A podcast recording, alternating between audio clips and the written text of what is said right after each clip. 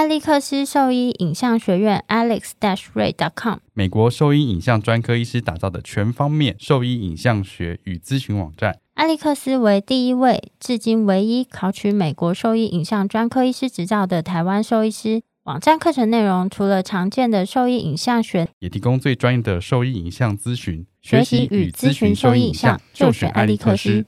狗狗、猫猫防护跳蚤必虱先选择：李兰灵藻虱 Seresto，对付跳蚤必虱长达八个月的保护。一秒圈上，零叮咬，没有空窗期，不怕水，也没有异味。搭配新界爽滴剂，有效预防新丝虫及其他内寄生虫。三十种内忧外患一网打尽，简单点药，洗澡后立即滴。即日起至八月三十一号，购买李兰灵藻虱 Seresto 或新界爽，就可登录抽 iPhone 十三。活动详情请上脸书搜寻台湾李兰动保。李兰林藻虱加新界爽，让狗狗、猫猫的防虫新生活可圈可点。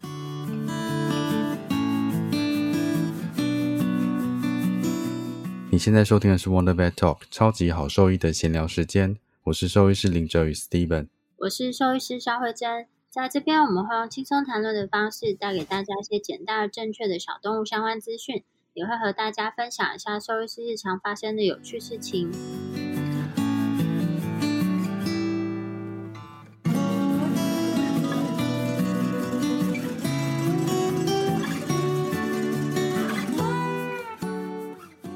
那你重新开始上班一个礼拜了吗？两个礼拜了。两个礼拜还习惯吗？嗯，很累。哈哈哈！哎，那你那时候不是去那边说一天八个小时、十个小时，一周五天很累？那你现在只要上四天班呢？嗯，都很累啊，都很累。那去那边的话，有时候我是早上七点去，然后到晚上七八点。然后因为七点去的话，我其实会提早半个小时到。一个小时起来吃早餐，所以我就是大概六点就会起床。所以你习惯早起？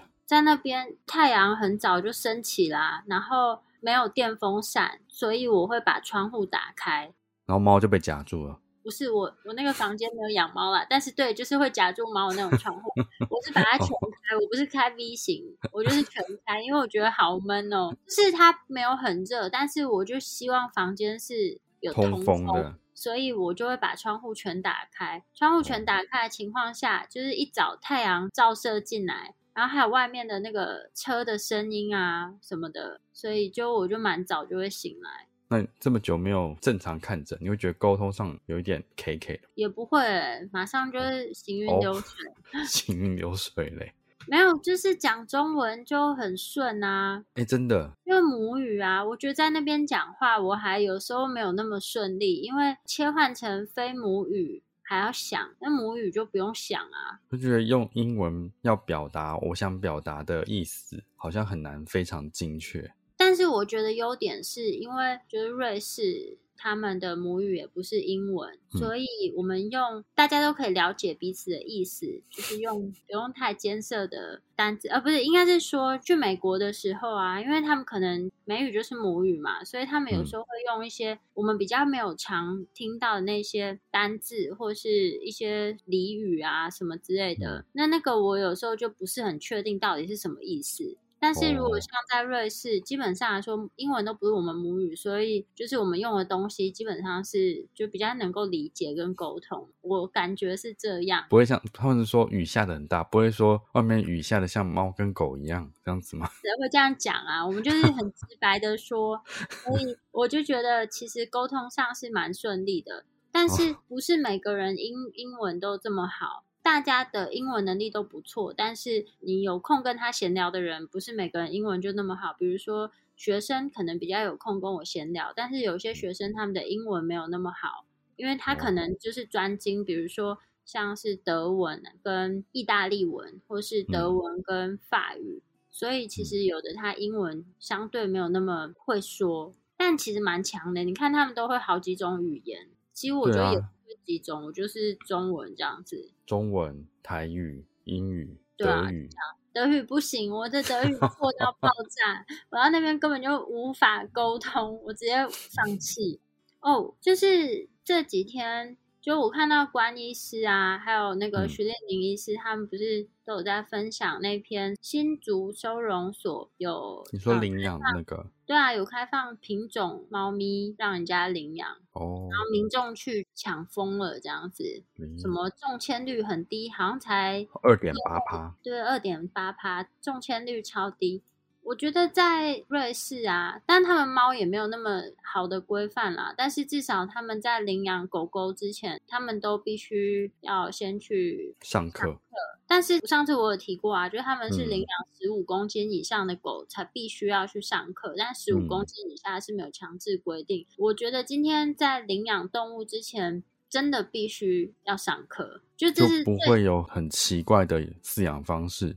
例如说，你养了一只幼犬，然后一天只给它吃一餐这样子。对，但是这是我们从临床兽医师的角度来看，我们觉得做到这件事是最好的。但是我想，对这些领养单位的，不论是呃兽医师或是里面的工作人员、职员来讲，我想他们何尝不希望推动这样的事情？嗯但是现在的收容所里面数量这么多这么大，人力就是有限啊。理想很美好，但是现实其实我觉得要做到这样，需要花费蛮多的时间精力，还有很多东西都要投入啊，也不是只有说说而已。所以不知道在这个情况下，像我们临床兽医师有什么可以帮助他们的？因为真的不可能只靠收容所的医师就做到这件事情，对啊，真的不容易。然后就是这些品种动物啊，说实话，看外观真的是超可爱。可是嗯真的非常多人都没有想过，你养这个动物，你要付出什么样的东西，或是你真的了解它吗？或嗯是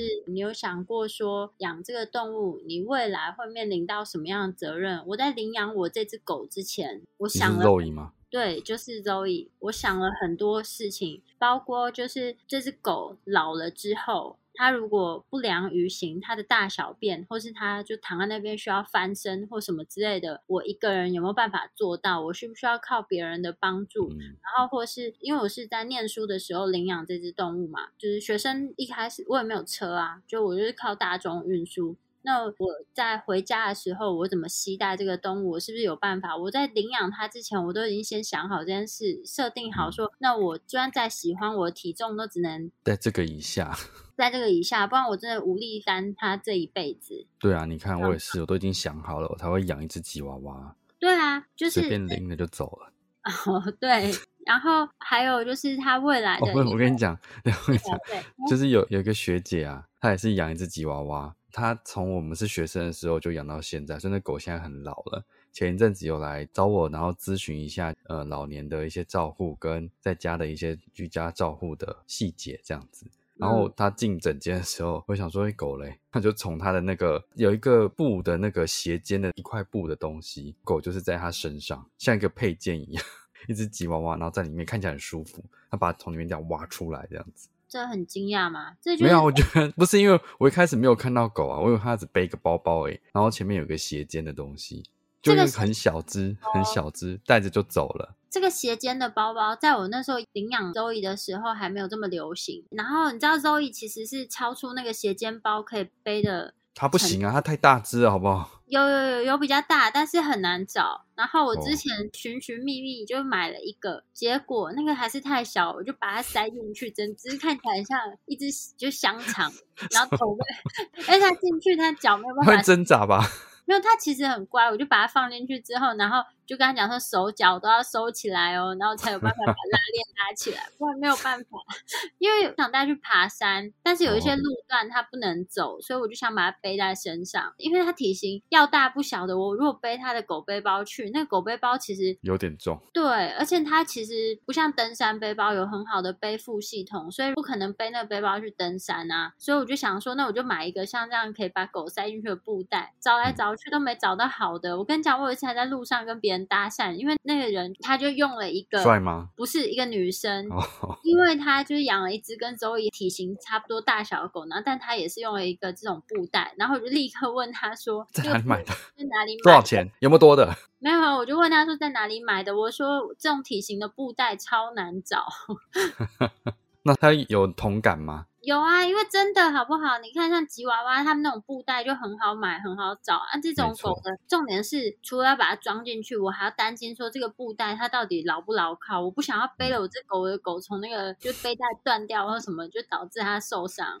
就 所以说，在准备要饲养动物之前，其实要思考蛮多的。那其实他们在办领养之前，是不是应该先让这些人上课？就例如说，他要领养之前，前一天可能必须有几个小时的时间上责任或者饲主教育课程，结束之后，他才有办法去抽这些领养的品种。这种抽签的我不知道，但是我想目前在台北市的动物之家是有这样子的规定，比如说你领养动物，嗯。之前或是领养之后，他有规定你有要上一小段时间的课程。但是目前好像不是全国都统一这个规范的样子，因为我没有瑞士那那边也不是，不是吗？对啊，那边也不是。但是我是说台湾啦，我在台北市动物之家是有这种教育时数，就是你领养动物好像要再上一个课。目前我知道，比如说像那种绝育补助啊，你要申请这个补助之前，有一个线上课程的时数，你一定要先完成，那你才可以去申请这个补助。就不像以前你养动物然后绝育就可以去。申请，它现在会多一个程序，只是不晓得这个程序是不是全国都实施，还是我知道台北、新北都有，但是我不晓得其他县市是不是也有。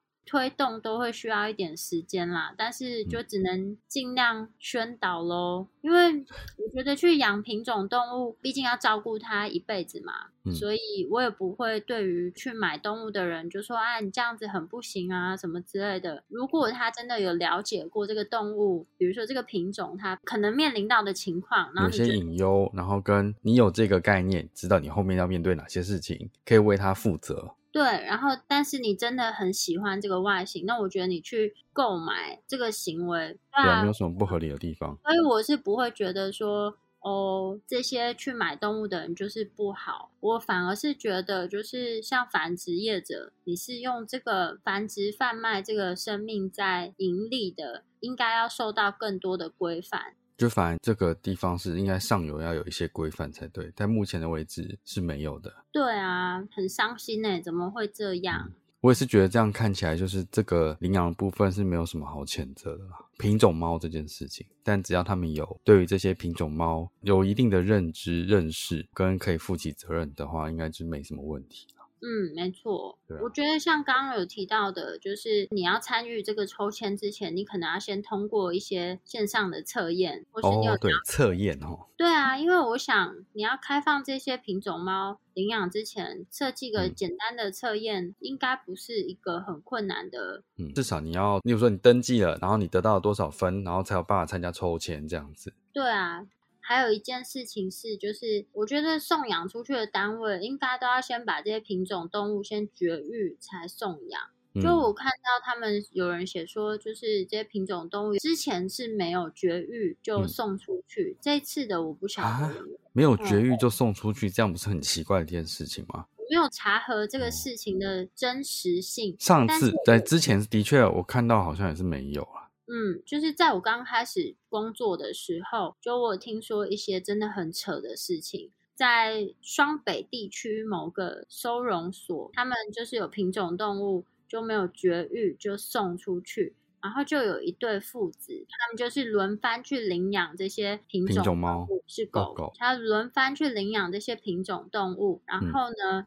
就是让他们繁殖，然后贩卖这些幼犬之后，过了可能一年，再把它们丢回收容所。但是这个收容所居然还继续让他们领养哦！就同样那一对父子。对啊，超级恶劣的，就是那个父子超级恶劣的。然后那个动物就他们这样就是在做无本生意嘛，他就是领养这些品种猫去繁殖之后再丢回来。然后继续领养品种动物，对，品种动物啊非常之恶劣。然后是其他就是很热心的爱妈，他们发现这件事之后，联合去举报。但我忘记最后是不是真的有把这对父子列入黑名单。但我觉得，就只要送出去前都绝育啊，就不会有这些事情了。对啊，因为你知道人心叵测，你就是源头把它关住，都已经扎掉了，生个屁。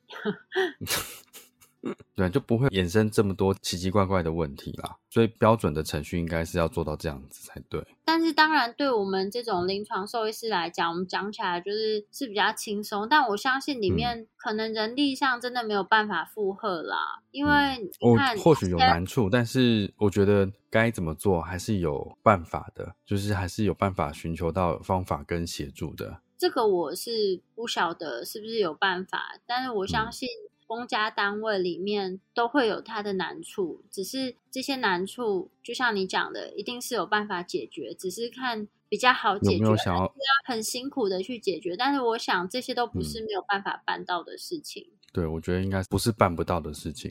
反正我们就是这种旁观者啊，站着说话都不会 腰疼啊，所以也不好意思再多说什么。只是我会觉得，就是零扑杀这件事情，我个人从一开始就很反对了。这个我是觉得就是不合理的事情啊。就是你一直把这些动物关进去，只是眼不见为净而已，这是干嘛自欺欺人吗？让他们进去，比如说一个笼子原本收容三只，现在变成五只、八只、十只，生活品质会好吗？还不如让他们走了。感觉就是炼狱一样啊。对啊，就是大家只觉得，嗯、什么，就是其实我是没有看《十二夜》这部电影啊，因为我觉得没，我没有办法接受。当然，他们剩下短短的这十几天，他们的生命就要被终结，是很可怜。但是没有什么事情是绝对善与恶，你不能只一直纠结在生命被终结这一点，去说我要保留它的生命，留下来这些十几只或者是更多只的动物，它们根本就没有好的生活品质，这样让它在里面干嘛？我是觉得相对应的资源有限的情况下，你本来就应该要做到数量的管控嘛。但里面的动物其实就是更苦，而且受苦的时间更长。他拍了十二页的情况，现在再去拍，会不会比那时候更惨？我其实，在那之后，我再也没有踏进过收容所，因为感觉会更惨啊，我没有办法承受那个。触目惊心的画面嘛。我不知道欸，我其实以前曾经有一度是想要去收容所工作，然后我就去嗯参观了一轮，就我已经去环境最好的那一间了，但是我觉得我还是没有办法承受。我听到或是看到狗狗那样子，我真的是我在想说，像那种你在抢呃有限资源的情况下，本来就会发生很难令人接受的一些情景。就是我觉得常常支持这些零扑杀的人，他们会一直高喊生命无价，或是嗯在某一方面他们会高喊动物福利。但嗯是其实像这种居住呃饲养动物的这个密度啊，其实在动物福利里面也都是有规定的啊。像之前我在那个实验动物那边帮忙的时候，其实就是每一笼它能够饲养的只数是有限的，然后你一定要确保它的食物、饮水，然后它的垫料，然后它里面的光照湿度，然后还有它的环境中的噪音，嗯是不是都有控制好？这个都是属于动物福利，你必须要好好照顾它的一部分。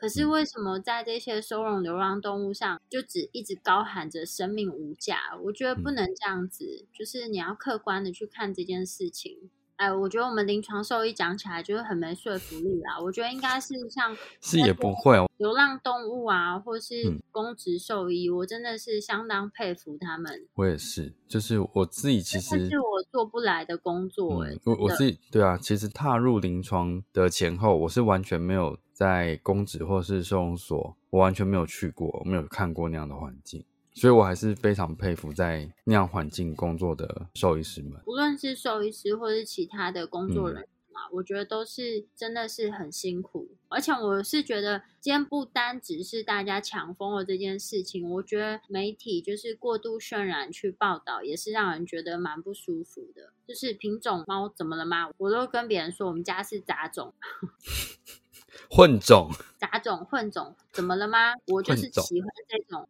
可是有混种很可爱。你有看到有一个兽医师分享一个照片，是哈士奇混古牧，感觉很可爱诶、长得超可爱的。没有啊，它长得很有喜感，就是它是嗯古牧的，就有点长长，然后耳朵下垂，然后白白的，可是它的眼睛周围是黑的，所以很像一直没睡饱这样子。听起来很可爱。我之前去那个西班牙的时候，我觉得梗犬的基因好强哦。什么狗 都混都长得很像混梗犬诶、哈士奇混梗、柯基混梗，什么都混梗。然后我想说，哇，这边每一只梗犬都很有特色诶、好想都收集一套，很特别，我觉得好可爱哦。对啊，所以我是觉得品种是一回事啊，不用这么专注在这个名词上面啊。我觉得一开始啦，就是说实话，就是大家都是就外貌或是这个外观，的确是会是让你决定喜不喜欢这个动物的，就是看人也是啊，你就是顺眼，顺眼。对，嗯其实这也是我们取决于要不要跟这个人接触交流的一个蛮重要的条件。那动物你毕竟要养它，就是第一眼你有没有喜欢那个动物，的确嗯是蛮重要。但是我觉得更多的是它们的个性啊，或者什么之类的，所以可以先不要带有太多想法，试着去跟这些没有品种。也不是没有品种，就不是特别品种的动物接触看看，就是也许会改变你的想法。嗯我会跟别人说我家的猫就是土猫啊，我觉得叫土猫超可爱的。土猫？对啊然后，我最近有两只那个马尔济斯，它们两个就是都是纯恶劣。你知道什么是纯恶劣的马尔济斯吗？我没有看到纯恶劣的马尔济斯，但是我有看过纯恶劣的小小猫，嗯，是小猫咪。然后我同事就帮它修复了它，就是兔唇猫。兔唇，对对，那两只兔唇马尔济斯，因为从侧面看他的鼻子很像那个巫婆一样，因为会有点鹰钩鼻的感觉，两边都没有嘴唇，我看一下。他都没有上嘴唇，然后但是它有丑的很可爱。反正我觉得就是可以多给这些孩子一些机会。嗯，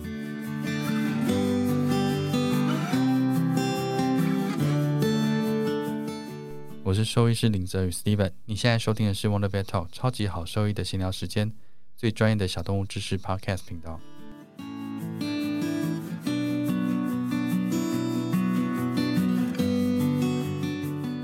因为在瑞士的时候，那个大学里面几乎每晚都会收到车祸的猫，然后有一些些出去逛来逛去的猫，是不是？对，有一些就是出去逛来逛去的猫，有一些是真的就是街猫，但是很多找不到主人，所以他们来进嗯医院的时候呢，就是会帮他们拍一张照片，然后就挂在医院的墙上，要待寻主人。但是你知道，就是这些很多都是车祸都有撞到头，或是啊，面有一些，所以很多都长得咪咪冒冒的，怎么密认？密毛毛，真的 就是认不出来，撞到连它主人都认不出来。然后因为就是急诊那边拍的照片，然后他们可能有一些，就是因为你知道急诊已经很忙很累了，然后所以要就是快速的完成这件事情。对，然后有时候我们就打开那个病历，要看那个照片的时候，我们就说，因为有时候他们就会说，哎，那你可以帮我看这个照片啊，就说那你帮我就打开病历里面有一张照片，他就说，那你帮我去带这只猫过来这样子，然后我就去嗯看，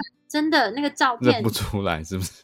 猫本尊有时候真的对不出来，我就想说那事主应该很难找到那只猫。对啊，有一只就是真的是被撞到颜面部，然后鼻血啊，重点是有些可能没有真的骨头没有裂或什么，但是因为你知道撞到，毕竟都还是会有一些流鼻血，然后有些不是下颚联合断掉，或是很多都是有那个类似脑震荡这种症状或什么，反正就是嗯。都会有一些颜面部出血，然后嗯。沾一些血迹啊，然后可能有一些他们要稳定它，又会装了一些管子，就是在拍哦张照片，怎么认得出来？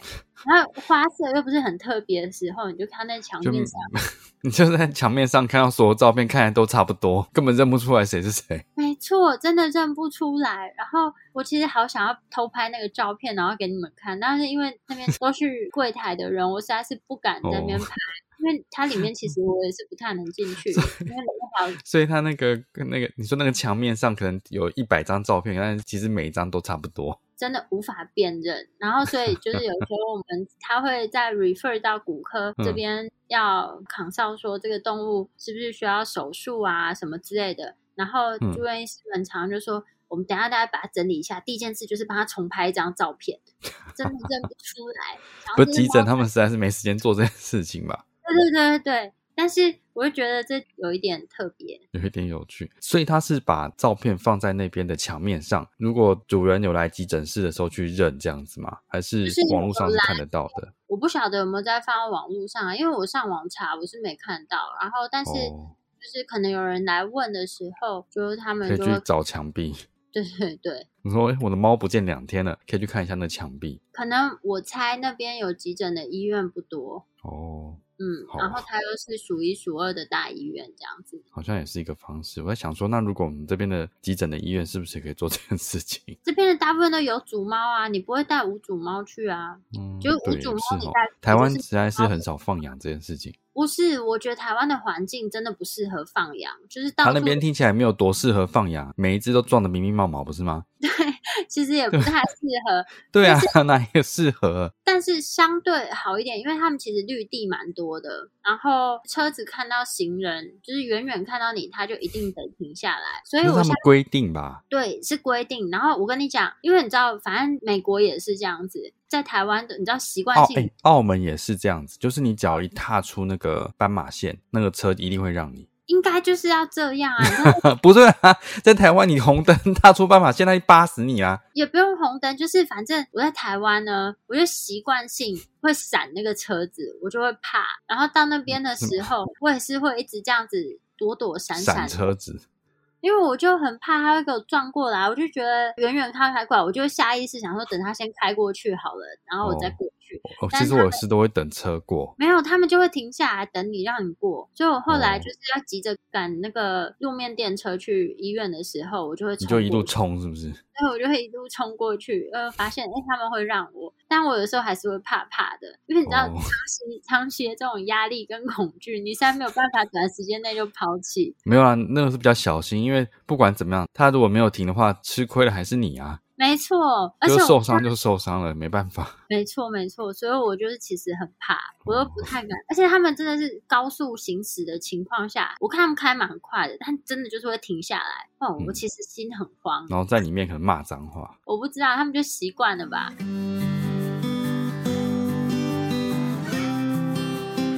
我是兽医师肖慧珍，你现在收听的是 Wonder Vet Talk 超级好兽医的闲聊时间，最专业的小动物知识 Podcast 频道。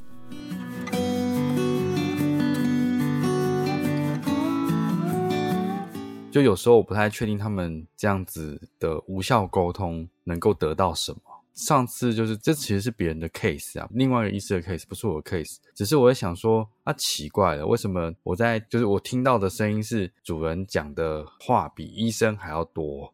我想说到底在说什么，而且好长一段时间。然后他们等结束之后，我会跟主治医师讨论说，诶，刚刚那个 case 怎么了？然后他就说那个 case 是这样子，就是那只狗狗的前脚跛行已经三四个月了。那当然一开始跛的时候没有到非常明显，可是近期的话跛行越来越严重，单只脚跛行。然后建议他去做了影像检查。那在我们那边做了影像检查，就是有镇定去拍 X 光片去做确认。那因为原本那边的骨科医师是怀疑说，可能还有其他的问题，或者是可能要排除掉免疫的一些问题的话，会需要把多个关节一起去做确认。但是这个主人在这个整个沟通的过程，他就说他这就只有这只脚跛，他有医学背景，他觉得不想让他做其他的这些检查。那骨科医师觉得已经镇定下去，其实能够做完整一点是比较好的。但是由于这个主人是蛮坚决拒绝这件事情的，然后所以后来就其他的影像就没有做，就单单只有照了前脚，好像两边的前脚就是关腕关节的位置而已。所以我们只知道腕关节的影像有没有变化。那照出来确实不舒服那只脚的腕关节，然后跟掌骨的部分其实是有一些骨质上的异常的。这样我们很直观，是不是会建议说可能要做采样去确认这个病变到底是什么，对吧？对，结果回来之后就发现说，哎，好像主人也没有要做下一步的检查或者下一步的采样，然后所以他会回到复健来这边咨询如何复健。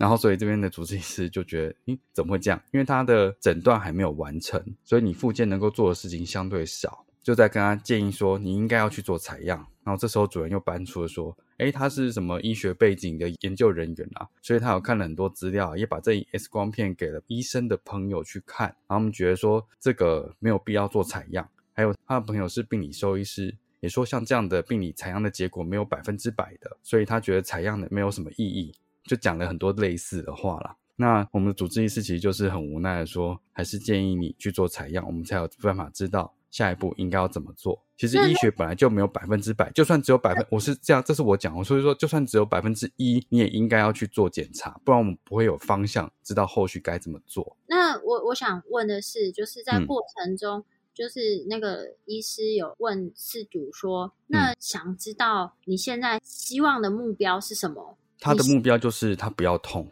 他不要痛，然后他希望他没有脚就跛行的部分可以改善。那所以他在这种情况下要求我们的医师就开止痛药给他。我说你没有吧？我说没有啊，因为办不到，因为这个就是你已经很明确骨质有问题了，你没有去找那个因，你只针对这个症状去。他的意思是说你他只要吃止痛药，只要吃止痛药。而且他其实之前拿的止痛药是跟他朋友的那个病理兽医师帮他开的止痛药。那我就想说，你这么相信你的医生朋友，这么相信你的病理兽医师朋友，问题是这些人有办法帮你的动物负责任吗？这动物后续有问题，他们能够负责任吗？就是应该是现场的医师在帮你的。我觉得这就会回到你传给我的那篇，就是急诊医师写的文章啊，是急诊医师嘛，对不对？对啊，一个急诊医师的文章，人医啦，嗯嗯，那就我就觉得说，就是你的需求，我不太我不太明白你今天来看诊的需求是什么。既然你已经在病理兽医师那边拿到你要的东西了，那你今天到这边咨询的意义在哪里？我以为你是要 second opinion，确认说下一步应该怎么做，对这只狗狗才是比较好，或者是比较正常的一个方向。不是、欸，它还是推回原点，它就是要给它止痛。问题是，老实说，在这段时间，那个疼痛的状况越来越明显，甚至局部的组织已经开始肿了啦。所以它症状其实是越来越严重的，但它放着它不去做处理，反而只是给止痛这件事情，这个其实是不是有点构成？就是说，我不知道这样算算不算，就是没有给 你每次啊要这样虐待动物，对，我是想说，没有给予适当治疗，是不是构成虐待动物这件事情？我觉得在台湾这种宽松的条件认定真的，我那时候听到我就想要，真的很可恶哎、就是已经跟你讲应该要怎么做了，这么跟我扯什么检查没有百分之百？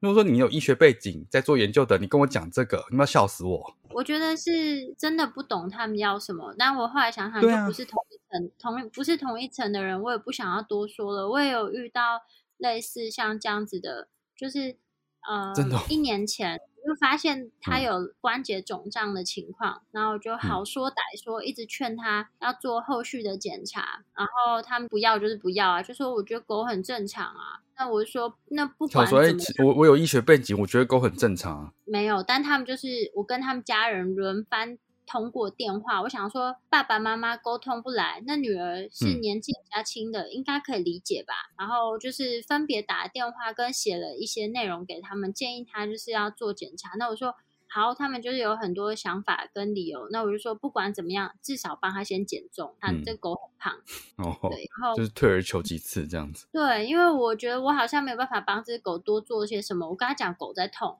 他也坚嗯持狗没有痛。都已经跛成那样子，你跟他说没有？你说你跟我说他不痛，对，然后那我就说，那至少减重吧。一年后它出现了，然后说嗯狗很痛不舒服，他立刻就要做检查跟处理。明明不是挂我的门诊，然后又硬要我要帮他立刻用之类的，嗯就是后续的故事我已经跟讲过，就是同一只动物，嗯，所以我就觉得有时候真的不想要浪费唇舌跟他们多说什么，我只是觉得回家的时候会觉得蛮难过的，就是这个动物蛮可怜的。对啊，所以我才那时候就想说，到底到底就是你好像真心想帮这个动物，但是很难同频沟通，不知道到底要怎么做、欸。就是今天你把实话跟他讲也不是，那到底他想听什么？听虚假的话？问题是我腰折不下去啊！为什么我要讲这些根本就不符合我理念，然后虚假的话？就我觉得我我是做不到。然后那我们就分享一下这篇内容好了，我简单讲一下，就是这是一个急诊医师他写的，算是心路历程的文章。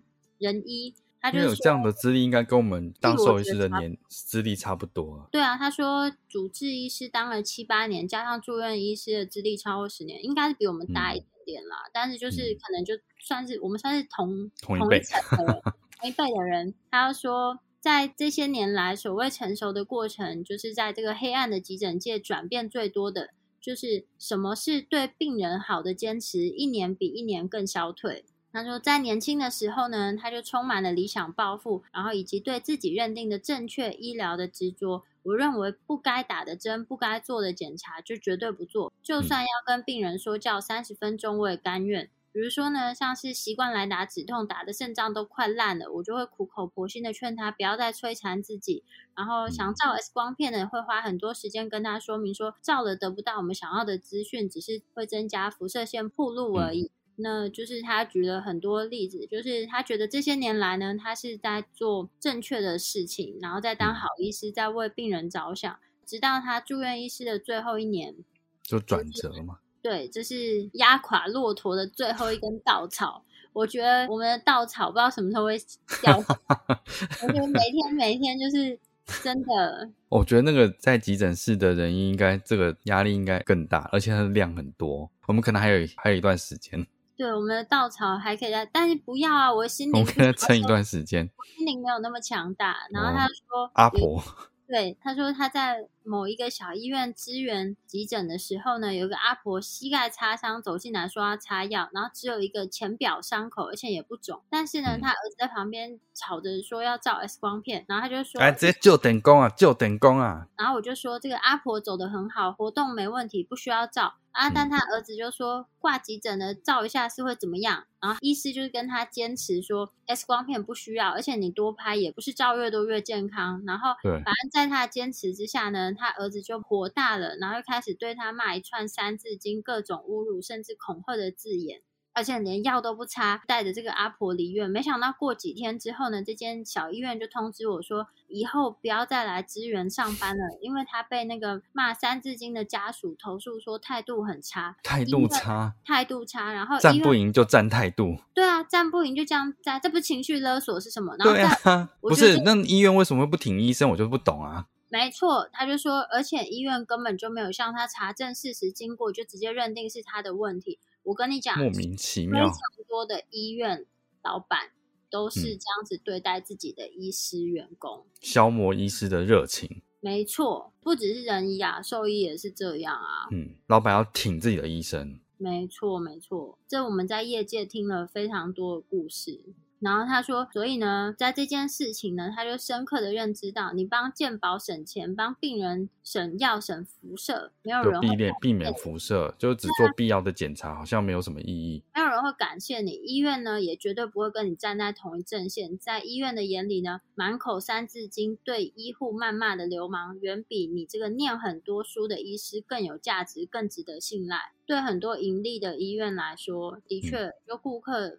就是钱，顾客至上是吧？对啊，顾客至上。其实老实说，少掉这个病患，医院会损失到底多少？但是对很多老板来讲，他就觉得说。他现在流失掉这个，他没有办法接受。而且老实说，会这样子的人，根本就是我认为他最后一定是会胡闹的人啊！一个医院根本不可能有讨到任何好处啊！对啊，我觉得这就是有点短视尽力的做法。你好像当下，你也许收到了一笔钱，或是你也许让这个人，就是你折服。呃，怎么讲？你顺从这个人要你做的事，但是长久下来，这件事真的是好的吗？然后，然后那医生就说他反省自己很多。他就说，从那天开始，他就不再想着如何让病人得到理想的治疗，而是更实际的如何让病人迅速的消失在我眼前，怎么尽快的结束这个门诊啦，就是他现在所追求的目标。所以他最后就下了一个 comment，就是说，自从呢，他就决定这么做之后，那顺从病人的。要求之后，他发现他觉得医病关系真的变好了呢，上班也轻松多了，考试也都考一百分了，看诊速度也变快了。那还有一句，我实在是不好意思说出来。大家有兴趣可以去找这篇文章来看。嗯，然后他说，所谓的好医师的形象，在台湾这个独特的医疗体系下，理想和现实有多大的差距？就是你也许不知道，那个板着脸跟你说教的医师，其实才是最认真为你着想，而总是堆着笑脸对你有求必应的医师，也许就是跟我一样丧失所有的热情而已。对啊，所以我才想说，你这样子做这些事情，你的损失其实是看不到的。对啊，然后我觉得就是更糟糕的是，呃，就是到医院里面对不管是助理啊，或是医师大小声的人，你以为你当下讨到了便宜，占到了便宜，但你不晓得你失去的是什么，你失去根本看不到。就这间医院或者是往后其他医院，只是想要你赶快离开而已，不会提供你他们认为正确的医疗。所以他在 讲的就根本不只是在人医，兽医其实也是一样的情况啊。有时候就是你知道讲了半天，然后最后还被干掉的时候，就会觉得我干嘛跟你讲那么多？有的时候就是跟自主讲半天，一整天累得半死，没吃到饭，最后又要被投诉的时候，你就会觉得超级超级。莫名其妙，不是，我会觉得就是很沮丧啊。就是我这么努力的去让你理解这件事情要干嘛？没有，多半时候是，比如说他要做一些我觉得根本不必要的事情，嗯，然后我就会阻止他，然后对方可能就会很没送。我有时候就会觉得，我干嘛帮你省这个钱？这钱讲难听点，又不是我的钱。你想浪费你就浪费啊，有什么差？对啊，到底关我什么事？我有时候就会回家的时候瞬间黑化。如果我被 好，就想说麻的嘞，到底这是谁的钱？又不是我的钱，随便你，关我什么事？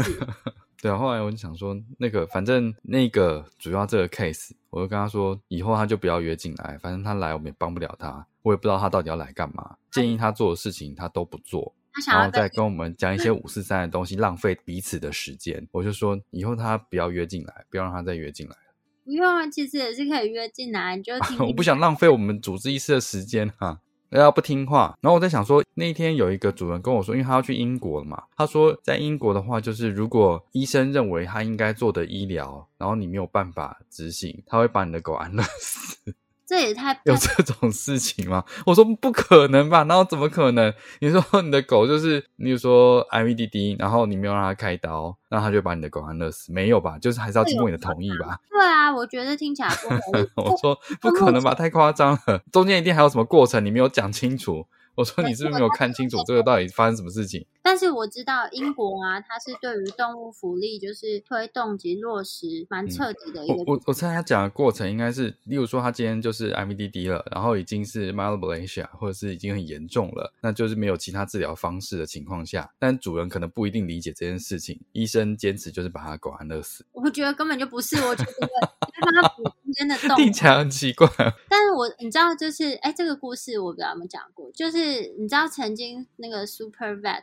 要被告？哎，这学长讲，你记得吗？反正他是在做一个关节镜的研究。哦，跟动物福利有关，我知道了。呃，就是实证大断裂的动物，然后他一开始好像是用关节镜诊断，然后后来做了一些治疗之后。如果说他想要再发表这个研究，他那个实验设计的方式是，他必须要再用做一次关节镜去确认说，就是后续关节里面的变化。但是其实这个说实话，如果真的硬要讲的话，它是比较偏向实验研究的目的。研究的目的，当然它是对后续的动物可能是有一些帮助性，但是对参与实验的动物本身是没有正面帮助的。那所以当时他好像提出这个研究还是。已经做了要 publish 之前，我不确定这个确切的情形，就是因为他要在做麻醉、做关节镜的检查，去确认后续的变化。那这个被英国那边认为是违反非必要的医疗行为，非必要的医疗行为是违反动物福利的，然后好像差一点影响到他的职业执照的样子。这超严的。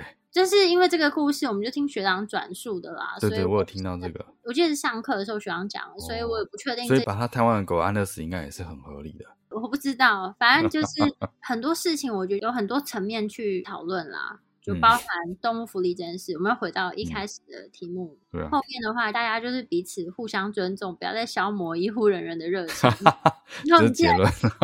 那这结论呢？以后进来就欢迎光临，谢谢光临。变成像机器人一样。跟那个服务业一样，你进去不管怎么样，他就是笑笑的。好哦，你要什么都给你。对，对你生气根本就没有意义。对啊，或是跟你讲东讲西也没有意义，就是 OK，赶快结束这一局就好了。对，那再讲一个废话好了。前几天去卢伊莎的时候，又遇到一个中年大妈在跟店员吵关于载具的事情。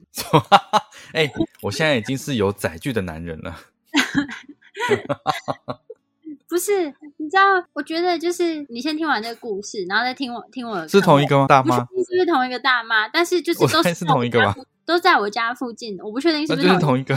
我不确定，反正就是一样，是结完账之后，那个店员现在都会习惯性问说：“你有载具吗？要存载具吗？”这样子。嗯。然后那个大妈就是听没有清楚，然后他就对他说什么什么载具，那个啊载去对。然后那个那个店员就跟他解释说，这那是存发票。他说存发票就是要存哪里？他就跟他解释说，哦，就是我们现在发票什么什么是存在那个手机里面。我觉得如果我是店员的话，以后可能遇到特定年龄层的人，我就不你就不会问他，你就会直接给他发票。对，我就会直接给他发票。但是，但这也不是大妈的错，但但是大妈超生气的，她说因为没有没有给他带去对。这样子没有可能就听，可是我有时候听，像我 之前之前可能听不懂嘛，我不知道什么东西，我就会说不用。对啊，我之前就搞不清楚，我就会说不用，因为我想我好像没有这个。我现在已经是有载具的男人了，恭喜你往 科技迈进了一步，而且我有对中发票。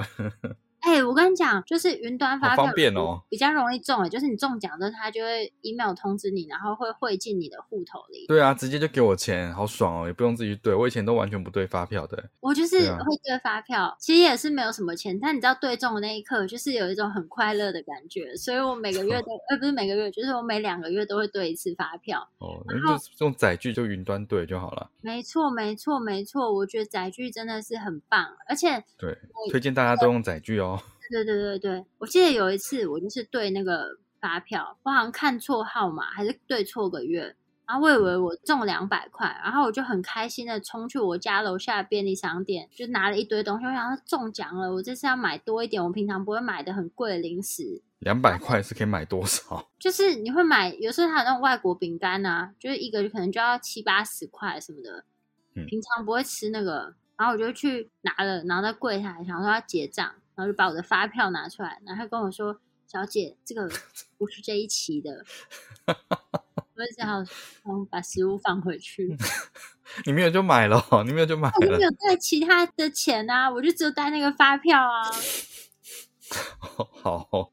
好，就是其实我们就一说再说再再说，就是其实也是回归到我们做这节目一开始的目的啊，就是希望正确的知识可以让更多人听到，能够更有效的发散出去，整体的环境才会慢慢一起变好。希望大家如果认同我们这个理念，就帮我们一起推广这个节目，还有我们的网站，还有其他很认真在写卫教文的医师们，这样子。